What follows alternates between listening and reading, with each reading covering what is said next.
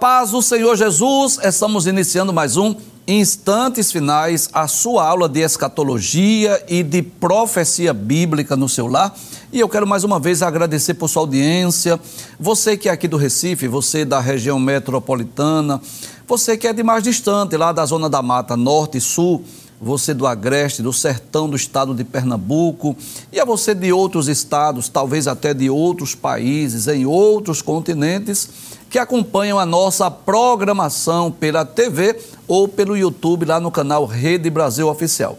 Que Deus te abençoe, que as bênçãos de Deus continuem sendo derramadas sobre a sua vida, sobre a sua família. Seja muito bem-vindo aos instantes finais. Eu quero agradecer também a você que tem enviado a sua mensagem para nós e eu quero dizer mais uma vez: a sua opinião é muito importante para nós. E se você deseja enviar uma pergunta, talvez uma mensagem, uma crítica, uma opinião ou sugestão, anote aí o número do WhatsApp que é o 994661010. Se você é um telespectador assíduo dos instantes finais, você sabe que nós estamos estudando sobre profetas e profecias. Este tema extraordinário, esse tema maravilhoso nós nos propomos aqui a estudar o ministério profético, não é tanto do Antigo quanto do Novo Testamento. Já estudamos diversos programas nessa temporada sobre o ministério profético de alguns profetas anônimos. Estudamos sobre o ministério profético de Samuel, sobre o ministério profético do profeta Natã, estudamos também sobre o profeta Micaías, profeta Aías e outros profetas. Atualmente nós estamos estudando sobre o ministério profético de Elias, esse profeta extraordinário que é conhecido como o profeta de fogo e um dos profetas mais conhecidos da história de Israel. Nós já tivemos oportunidade de estudar diversos programas, várias profecias e muitos milagres que Deus operou através do ministério do profeta Elias. E sempre que estamos estudando esses temas, esses programas, essas profecias, estamos procurando extrair lições para as nossas vidas, porque nós entendemos que esses fatos, essas profecias, esses milagres foram registrados para servir de, de ensino para cada um de nós. Paulo diz na carta aos Romanos, capítulo 15, e o versículo de número 4, que tudo o que dantes foi escrito para o nosso ensino foi escrito, para que pela paciência e consolação das Escrituras tenhamos esperança. Então, nós não estamos apenas estudando esses temas, esses profetas, essas profecias, olhando só para o passado, não. Estamos também extraindo lições para as nossas vidas, porque cremos que esse é um dos propósitos ou um dos principais objetivos de Deus haver eh, levantado pessoas para registrar essas profecias. Hoje nós vamos estudar sobre o seguinte tema. Pode abrir a tela? Elias prediz a morte do rei Acasias. É uma das últimas profecias. Traz a tela.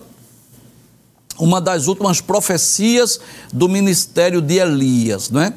é uma das profecias agora destinada ao rei que era filho do rei Acabe. E Elias foi usado por Deus para repreendê-lo, porque ele foi mandar seus servos, seus mensageiros, a consultar uma divindade pagã, é, Baal Zebub, que era o deus de Ecrom, e Deus se utilizou de Elias tanto para repreendê-lo, porque ele mandou consultar uma entidade ou uma divindade pagã, como também para anunciar a sua morte. Abre a tela mais uma vez, só para nós mostrarmos, né? Essas imagens, né? Só ilustrativas. Então, à sua esquerda é a ocasião em que Elias está trazendo a mensagem ao rei Acasias, repreendendo-o e também anunciando a sua morte. E à sua direita, uma imagem também meramente ilustrativa, mostrando aí a morte do rei Acasias. Pode passar a tela, por gentileza?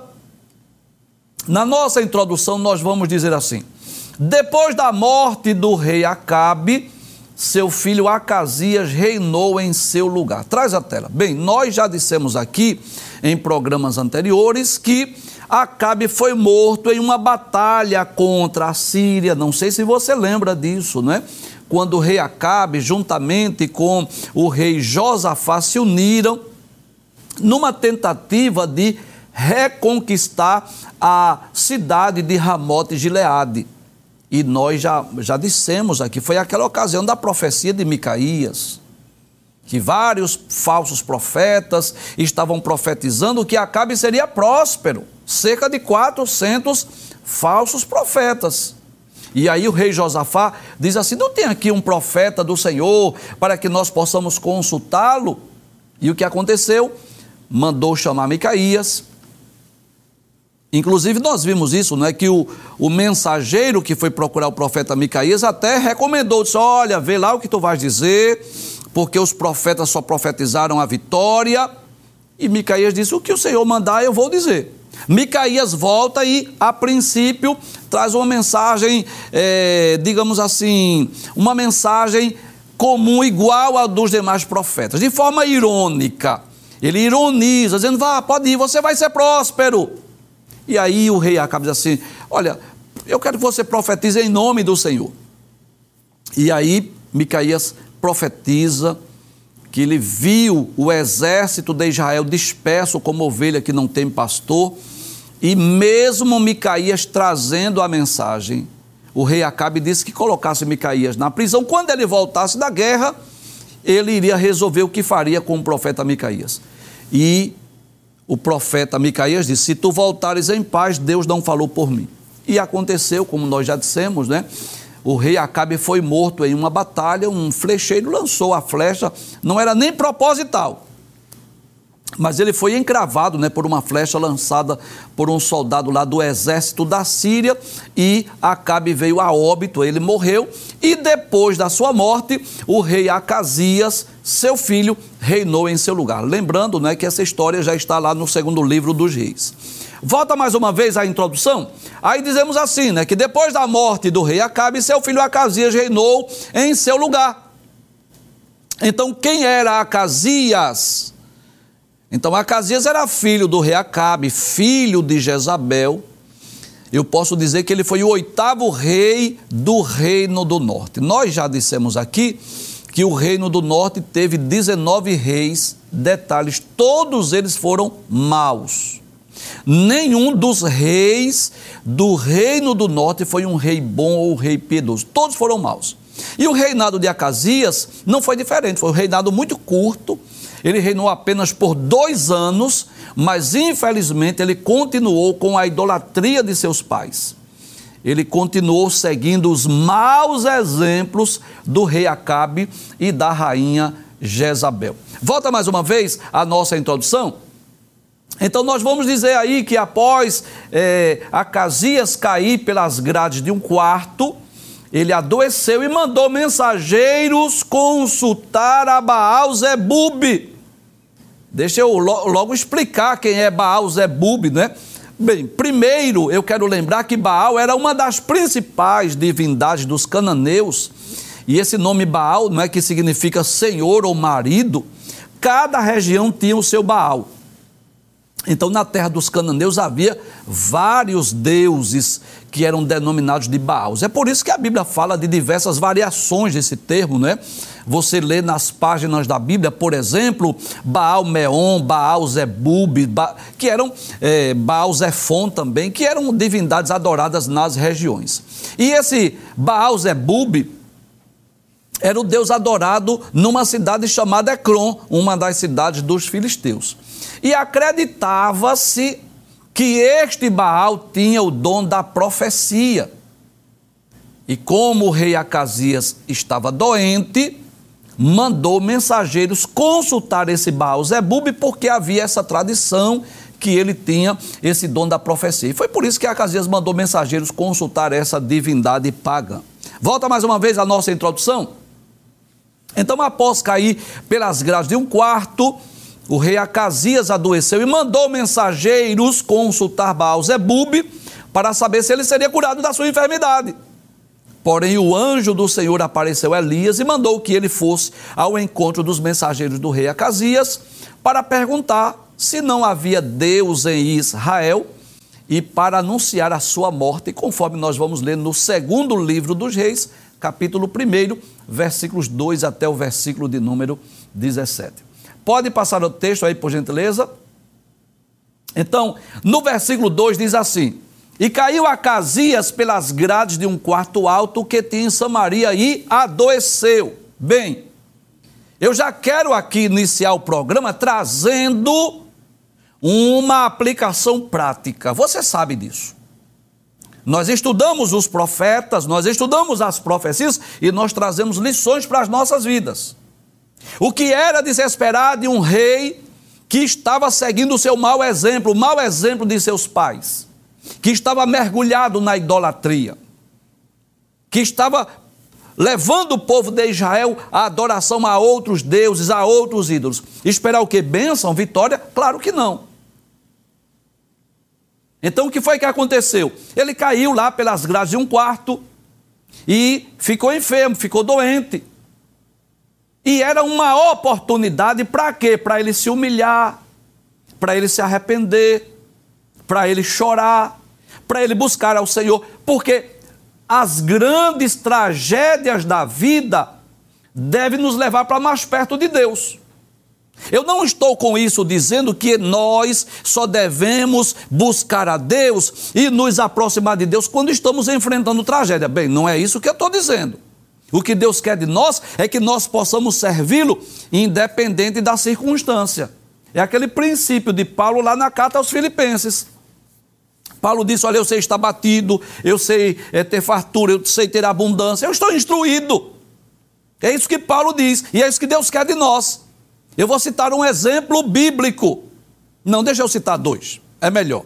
Eu vou citar o exemplo de Jó, que era um homem muito rico, o maior homem do Oriente, servo de Deus, fiel a Deus. Mas mesmo quando ele perdeu tudo, ele não abandonou a fé, ele não negou a Cristo, ele não blasfemou contra Deus.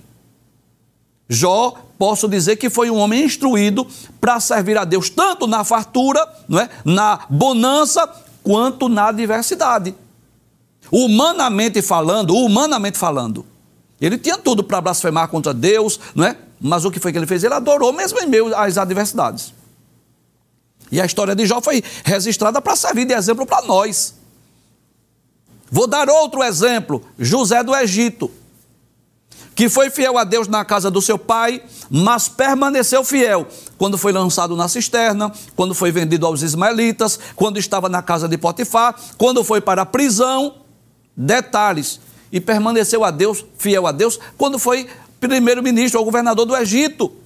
É isso que Deus quer de nós. Que nós possamos servi-lo, temê-lo e adorá-lo, tanto quanto quando nós estivermos na bonança, na fartura, mas também quando nós estivermos em adversidade. É isso que Deus quer de nós. Mas agora seja sincero. Seja sincero.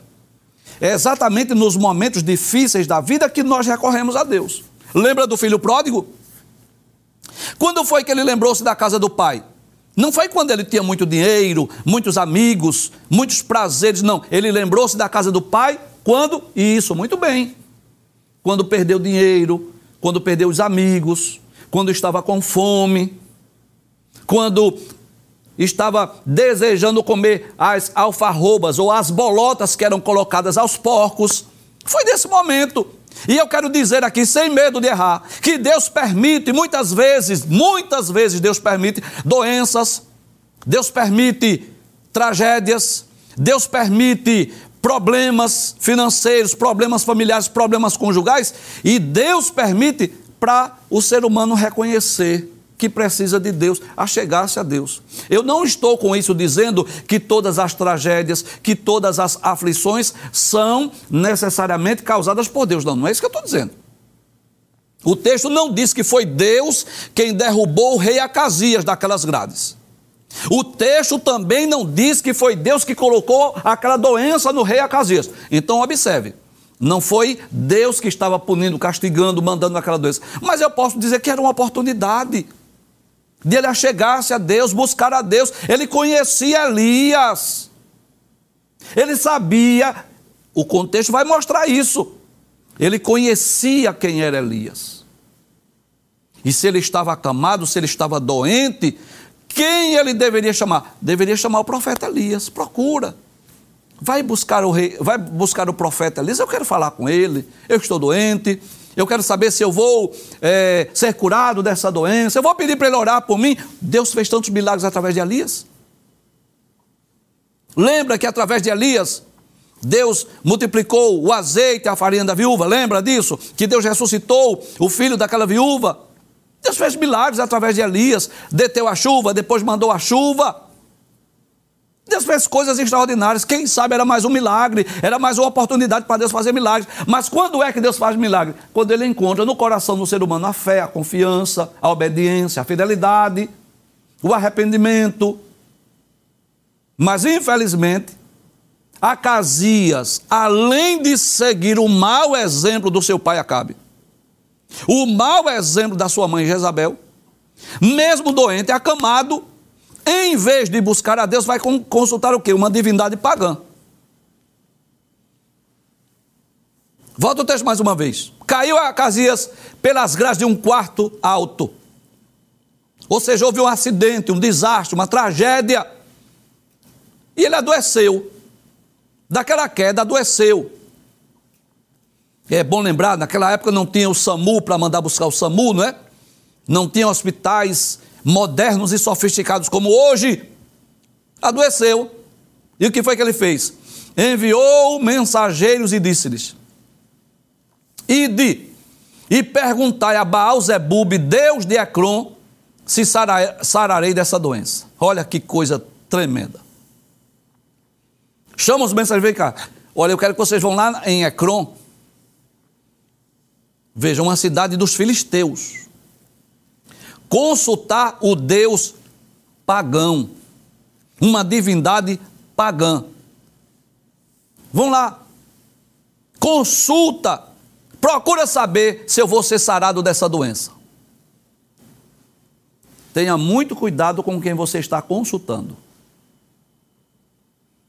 Tem pessoas que pensam, eu digo isso com, com muito respeito, aos nossos queridos telespectadores que são de outras religiões, é com muito respeito, mas por amor à sua alma eu vou lhe dizer isso, por amor a você, mesmo que eu não lhe conheça, mas eu estou aqui com essa missão. Deus colocou sobre os meus ombros essa responsabilidade e eu não vou ser covarde.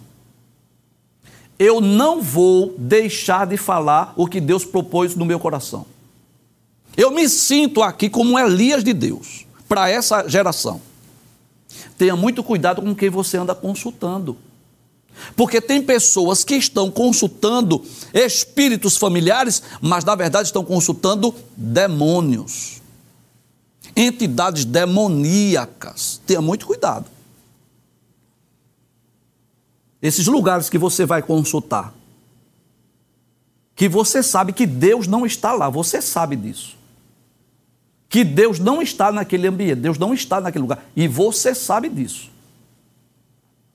Peça perdão a Deus, se arrependa dos seus pecados para você não chegar lá no juízo final. Sabe, sabe o que vai acontecer se você continuar indo buscar ajuda naquele lugar que você sabe que Deus não está? Sabe o que vai acontecer? No dia do juízo final, no dia do julgamento, Deus trará a sua lembrança a este programa. Deus trará a sua memória a este programa. Deus vai dizer assim: meu servo, Givanildo Hermano, no programa Instantes Finais advertiu você e apontou mais o dedo para você e você não acreditou. Não tenha dúvida do que eu estou dizendo. Tem pessoas que já serviram a Jesus, já foram cristãs, já foram evangélicos e hoje está buscando ajuda em Baal Zebub. Pelo amor de Deus, você conhece a Bíblia.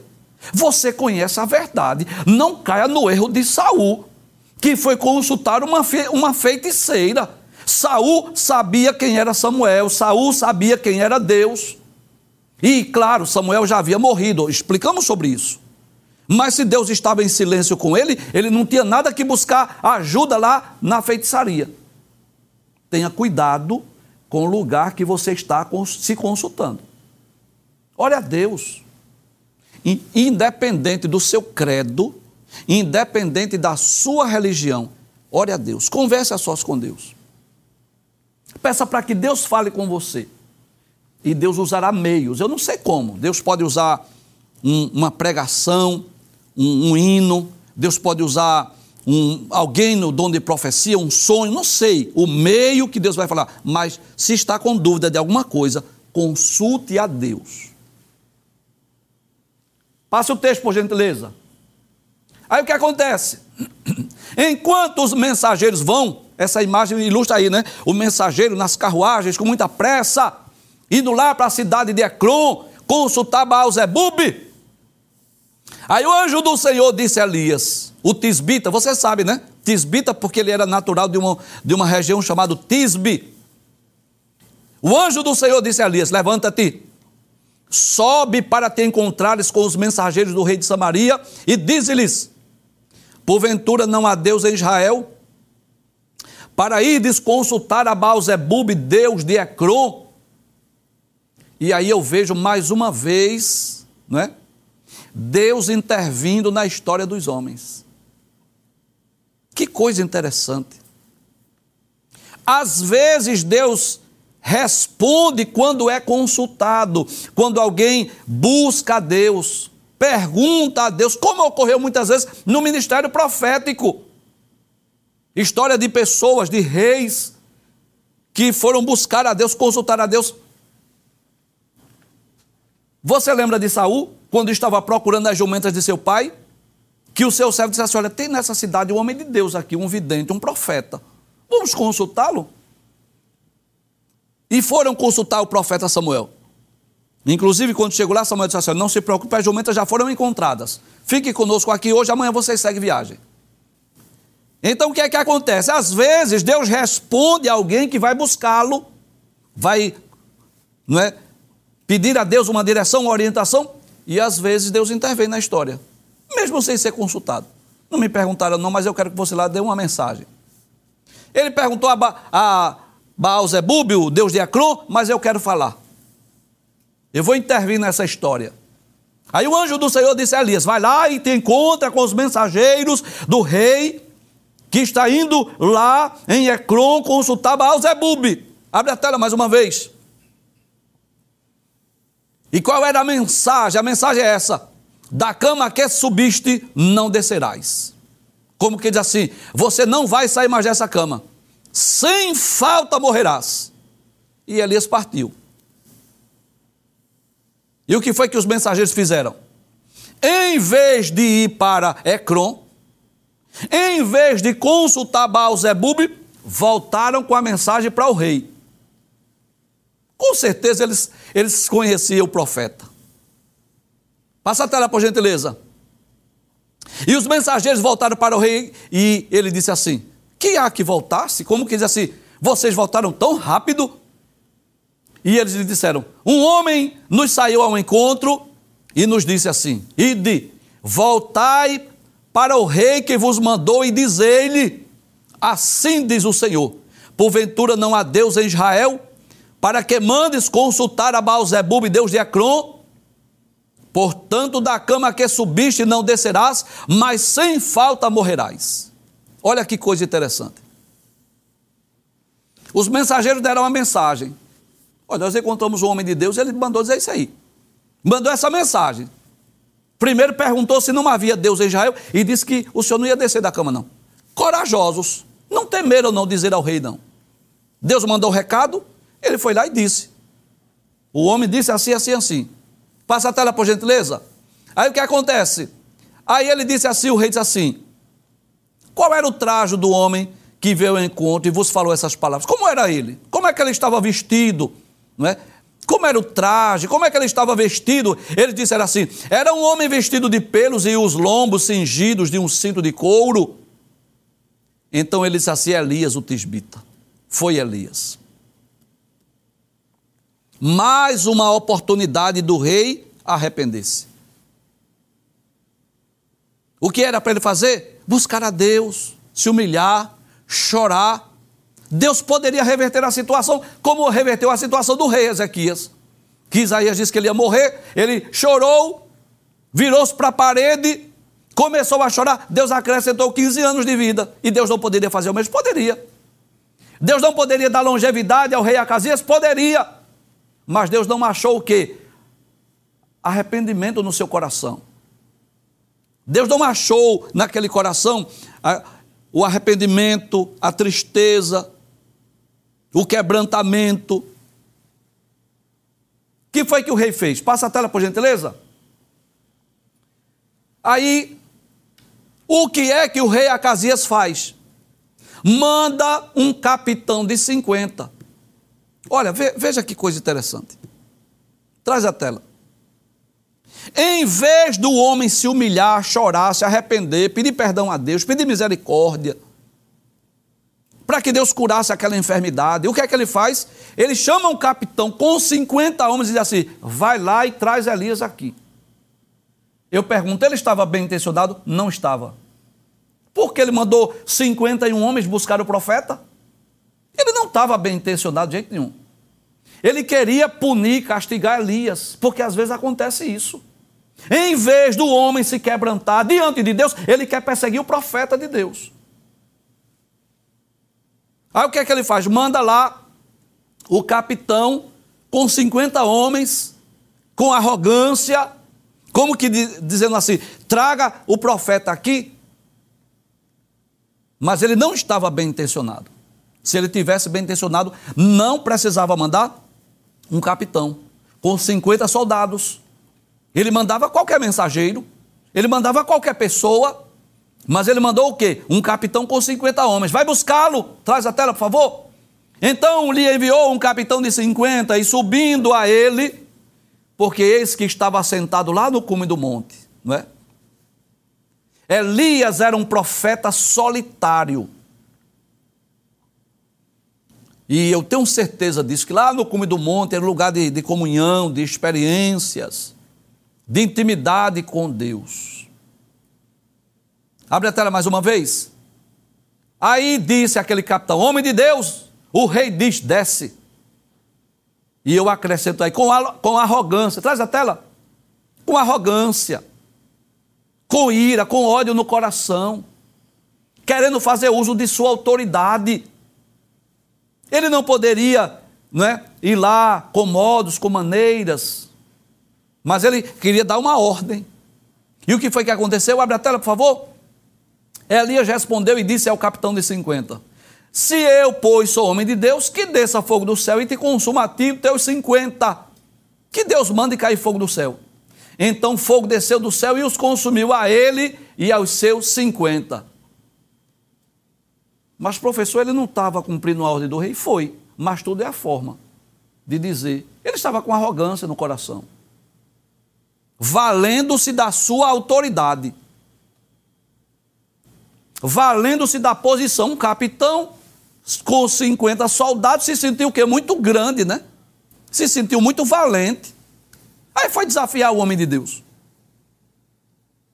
Elias não precisou fazer uma longínqua oração, não. Só disse assim: olha, se eu, se eu sou homem de Deus, é você que está dizendo, se eu sou, que caia fogo do céu e consuma você e seus 50. E o que aconteceu?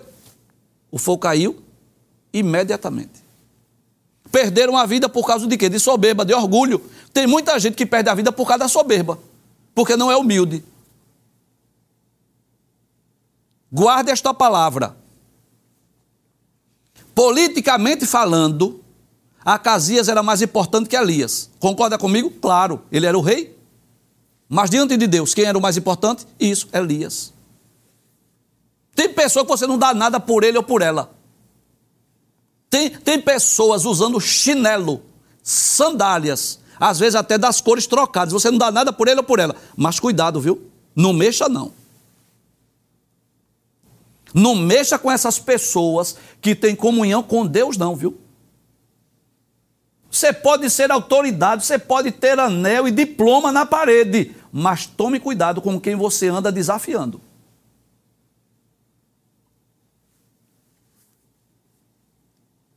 Que era para aquele homem fazer? Elias, o rei mandou te chamar, Elias. Vamos com a gente. Mas ele foi com soberba, foi com orgulho, com vaidade. Foi o que aconteceu? Morreu. O, o fogo consumiu. E Acasias estava tão obstinado que soube disso. Porque não escapou ninguém. Não escapou nenhum para trazer a notícia, mas de alguma forma ele soube, ele soube. Rapaz, e aí? Eu não mandei o, o capitão lá, não foi? Foi. Com 50 soldados. Chegaram, não, chegaram não. Não voltaram não, voltaram não. O que que houve? Eu, eu, chama fulano aí. Vou mandar outro, outro grupo aí de soldados. Passa a tela, por gentileza. E tornou o rei a enviar-lhe outro capitão de 50, com os seus 50, né? outro batalhão com 51 pessoas. E este falou e disse: Homem de Deus, assim diz o rei, desce depressa. Esse foi até mais arrogante, né? Volta a tela, por gentileza, volta. Volta. Observe que o primeiro diz assim: O rei diz: desce. Passa o texto agora. Esse disse assim: desce depressa. Esse parece que veio com mais orgulho ainda, com mais soberba ainda no coração. Abre a tela, por favor. E Elias disse da mesma forma: se eu sou homem de Deus, é você que está dizendo, tá? Se eu sou homem de Deus, desça fogo do céu e consuma a ti e aos teus cinquenta. Então fogo de Deus desceu do céu e o consumiu a ele e aos seus cinquenta. Morreu mais 51. 102 homens morreram por causa da soberba, por causa do orgulho, porque foram mexer com o homem de Deus. Passa a tela, por gentileza. O rei não se deu por satisfeito. O rei Acasias, não era ele que estava morrendo, né? Pergunta possivelmente, e aí? Eu mandei outro, outro grupo de soldados, né? Outro batalhão aí, mais 51 não voltaram? Voltaram não. Quem está vendo? Chama outro, chama fulano aí, vai lá. Tornou o rei a enviar outro capitão dos terceiros 50, com os seus 50, possivelmente, antes de chegar onde Elias estava, tinha visto a terra queimada. Olha aí essa imagem como ilustra bem. Estava, não é? Aquele espaço lá queimado do fogo, desse rapaz, Aí o que foi que aconteceu? Subiu o capitão de 50 e veio, pôs-se de joelhos diante de Elias. Olha aí a diferença. E suplicou-lhe, disse-lhe, homem de Deus: Seja, peço-te, preciosa aos teus olhos a minha vida e a vida destes teus 50 servos. Veja que coisa interessante. Ele pediu misericórdia a Elias. E ele disse que os servos não era dele, não, era de Elias. Volta o texto mais uma vez. Veja, ele diz assim: Peço-te, preciosa aos teus olhos, a minha vida e a vida destes 50 teus servos. Olha que coisa interessante. Ele não disse que era servo do rei Acasias e nem era servo dele. Ele disse teus servos. Como que diz assim? Elias, eu e esses 50 aqui, todos nós somos teus servos. Tem misericórdia de nós. Não deixe, não, não, não mande cair fogo do céu mais, mais uma vez, não. Vamos conosco. Passa o texto, por favor. Pode passar a tela. Não, volta mais uma vez, por favor. Ele continua dizendo: né? Eis que fogo desceu do céu e consumiu aqueles dois primeiros capitães de 50, com os seus 50. Porém, agora seja preciosa aos teus olhos a minha vida então o anjo do Senhor disse a Elias: Olha que coisa interessante. Eu já falei aqui, claro, de forma simbólica, de forma ilustrativa, mas Elias tinha um GPS celestial. Era Deus que, que guiava, que dirigia, que direcionava o profeta. Mesmo aquele homem suplicando misericórdia, pedindo compaixão, que Elias não mandasse cair fogo do céu sobre eles, mesmo assim, Elias espera o que? Uma direção divina, de Deus. O que é que Deus quer, quer falar? O que, é, o que é que eu devo fazer? Comunhão, contato com Deus. Não vai fazer nada de forma precipitada. Eu vou esperar Deus falar comigo. Abre a tela mais uma vez, por favor. Aí diz: Então o anjo do Senhor disse a Elias: Desce com estes não temas. Como que diz, não tenha medo não, pode ir, Elias. E levantou-se e desceu com eles ao rei. Tá, e você vê essa imagem, é claro, ilustrativa.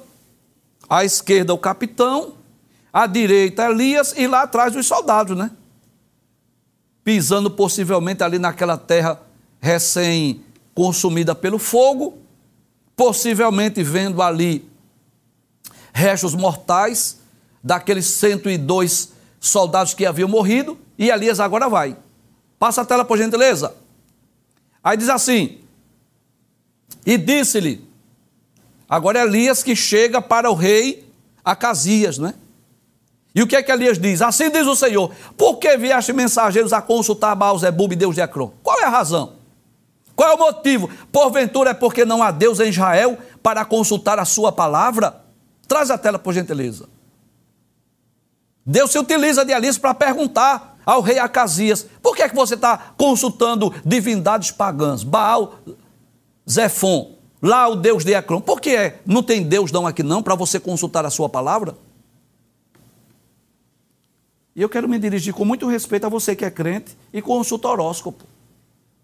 Você sabe que nós não precisamos de horóscopo, você sabe disso, né?